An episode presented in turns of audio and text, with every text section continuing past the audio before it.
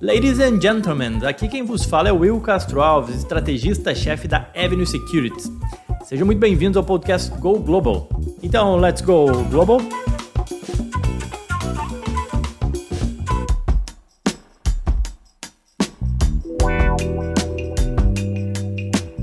O principal evento da semana que passou foi o discurso do presidente do Fed, o Jeremy Powell, no simpósio anual de Jackson Hole. Não sei quantos de vocês observaram isso ou acompanharam. Em suma, ele foi bem duro, né? E a fala dele reforçou bastante a necessidade do Banco Central americano de seguir firme política de juros mais altos para conter a inflação.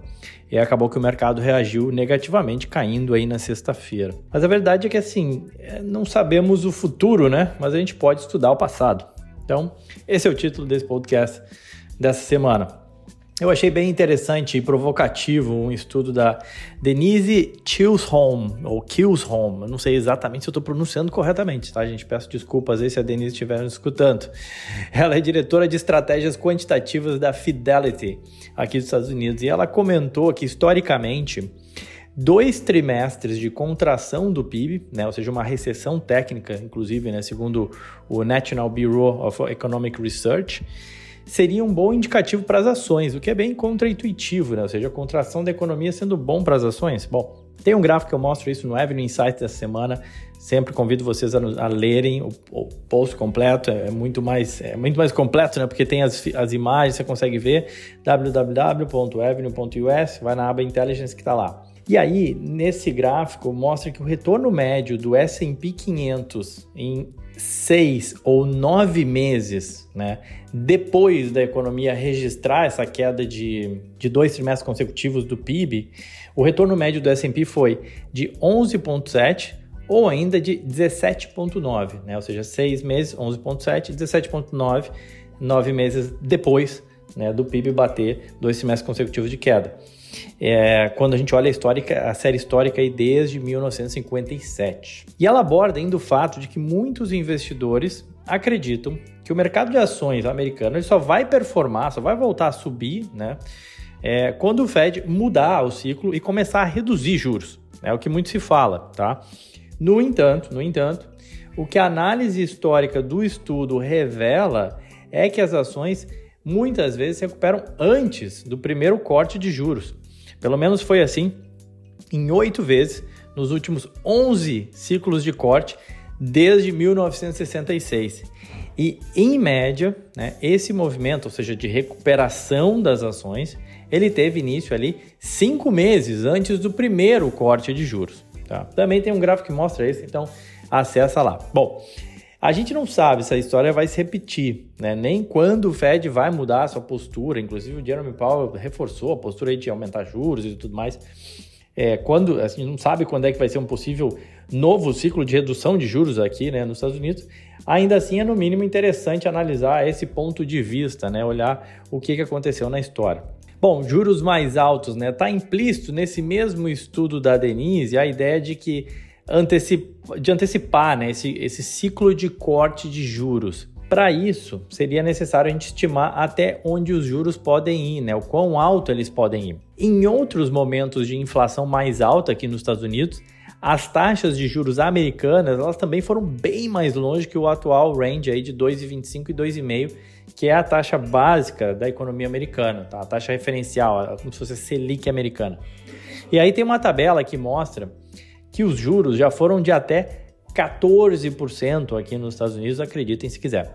Ou seja, colocando em perspectiva histórica, na verdade, né, se a gente tem que estimar até onde os juros podem ir para daí pensar quando que vai cair os juros para antecipar isso no movimento de ações. Então, assim, colocando em perspectiva histórica, a atual taxa de juros, especialmente quando a gente considera a taxa de juros real, né, ou seja, a taxa nominal de 2,25 e 2,5 menos a inflação, né, descontada da inflação, então essa taxa de juros real atual ela ainda é bem estimulativa, na verdade, para a economia, né? E aí agora a resposta, a parte da resposta de quando o Fed vai mudar a sua política de juros, a meu ver, reside muito no, no tipo de desaceleração barra recessão que a gente vai ter, né? Muito se discute isso aqui também nos Estados Unidos. Se é uma, se é uma recessão mild, né, suave, ou deep, severa. Né? E por quê? Porque eu entendo que uma recessão mais severa, ela tende a gerar mais pressão por cortes ou estímulos para frear esse enfraquecimento da economia, né? Ao passo que uma recessão mais branda pode gerar uma pressão menor aí no Fed. Por hora, a recessão tem, tem sido considerada técnica e suave, mais branda, né? E por isso a pressão até é menor para o Fed aí em parar de subir juros. Uh, e eu digo isso porque a gente não teve ainda um impacto muito grande em termos de inflação e emprego. Mas os dados de atividade dos Estados Unidos, Europa e Japão, eles vêm apresentando queda, né? O índice, por exemplo, o índice composto de gerentes de compra, PMI, que mede atividade nos setores da manufatura e de serviços, foi de 45 em agosto. O que isso quer dizer? Em julho foi 47, em agosto 45. Números abaixo de 50 mostram contração, então, ou seja, contraindo ainda mais a atividade. Né? E isso marca o segundo mês consecutivo de queda e a leitura mais baixa desde maio de 2020, o início da pandemia. Agora, essa discussão ela é o centro das atenções atual do mercado, né? entender até que ponto a economia vai desacelerar para pressionar a Fed para eventualmente mudar sua política de juros. E isso, obviamente, tem impacto nos preços dos ativos. Eu também trouxe um gráfico que mostra que quando a recessão foi mais severa, o S&P apresentou mais quedas do que em períodos de recessão mais suave, o que é bem plausível, né, gente? E aí, dando aqui minha opinião, eu acredito que os dados eles devem seguir essa tendência de deterioração e que isso pode levar a uma recessão com impacto em emprego e inflação, tá? E aí, com esse cenário se materializando, a gente deve ter sim uma redução de juros.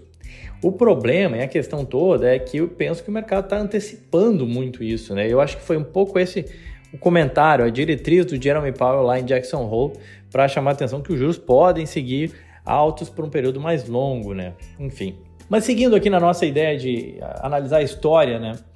Uma outra forma de ver a história é pela performance mensal do S&P nos diferentes meses do ano. Eu já havia comentado isso em outros podcasts, em outros Evening Insights, mas só para reforçar, setembro, historicamente, não tem sido um mês bom para a bolsa americana, tá, pessoal? Então saibam disso. Eu postei um gráfico que mostra essa sazonalidade. Dá uma olhada lá. E para acabar, né, o que os resultados nos dizem? Né? Essa semana que passou, a gente ainda teve resultados de algumas empresas conhecidas, como o caso da Dell, Nvidia, Dollar General, Salesforce, entre outras. E um destaque dessa safra de balanço foi a redução da margem de lucro das empresas. Depois de atingir um pico, né, a margem de lucro, margem final de 13,5, pegando na média em geral do S&P 500, tá? Pico histórico se deu no primeiro trimestre de 2022, quando a margem líquida das empresas do S&P atingiram na média 13,5%. E aí, agora nesse segundo trimestre teve uma queda, uma queda considerável aí para 10,9.